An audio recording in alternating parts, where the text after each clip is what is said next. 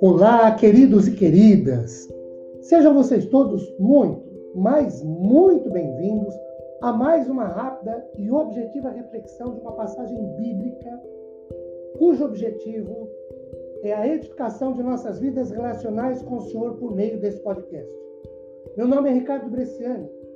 Eu sou pastor da Igreja Presbiteriana Filadélfia de Araraquara, situada na Avenida Doutor Leite de Moraes, 521. É uma satisfação expor a todos vocês mais um trecho da palavra do Senhor, prosseguindo com a exposição de Mateus 6, de 9 a 15. Hoje, a segunda parte do versículo 10. Faça-se a tua vontade, assim na terra como no céu. Queridos, esta é a terceira petição da oração. Só relembrando, a primeira está no versículo 9. Santificado seja o teu nome. A segunda, no verso 10, venha o teu reino. Então a terceira é essa, faça-se a tua vontade. A ideia de Jesus é de que a vontade de Deus, ou o seu querer, quando Deus quer, como Deus quer, porque Deus quer, do jeito que Deus quer, seja totalmente cumprida por anjos no céu e por homens na terra. No céu significa perfeição ou ideal mais elevado daquilo que Deus deve ser, que deve ser feito. No céu é que está o exemplo perfeito, o padrão perfeito, sublime e que precisa ser feito. Queridos, ao longo de toda a história de Deus, se revelando ao homem, podemos afirmar que um dos grandes objetivos dessa revelação foi o de fazer que o homem conhecesse mais e melhor ao Senhor para lhe fazer, para lhe cumprir a vontade. Duas perguntas. Primeiro, quando o homem faz a vontade de Deus? Para responder, Mateus 26, 42 indica-nos que o homem faz a vontade de Deus quando se submete a Deus, quando o homem obedece à vontade de Deus, quando o homem assume uma postura de aceitação, onde ele acata os desígnios de Deus.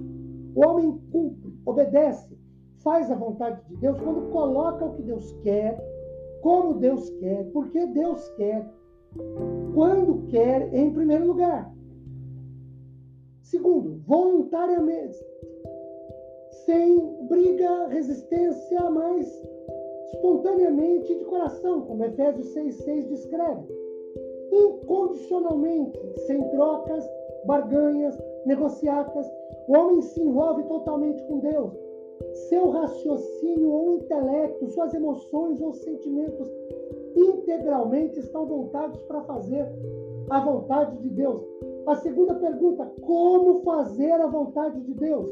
Para responder, o Salmo 143, 10 indica assumindo um compromisso de discipulado ou de aluno, de fiel seguidor, de aprendiz. A ideia é a de abrir mão de um renunciar de caprichos pessoais, de vaidades pessoais, em função de se fazer a vontade do Deus soberano. O discípulo nega a si mesmo em função dos ensinos do Mestre, seu estilo de vida, sua condição de vida. Isso implica num envolvimento total do homem. Queridos, fazer a vontade de Deus requer renunciar à própria vontade e aceitar a Deus com sua vontade. Fazer a vontade de Deus, queridos, é tê-lo em primeiro lugar de nossas vidas e viver por Ele, para Ele.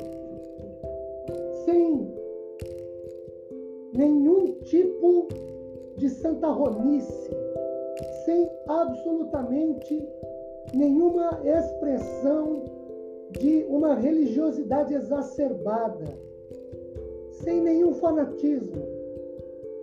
Fazer a, vontade de Deus é viver para a glória de Deus, renunciando-nos a nós mesmos em favor da vontade do Senhor. Que esse Deus, cuja vontade é sempre santa, perfeita, agradável, nos abençoe de maneira muito especial. Amém, queridos.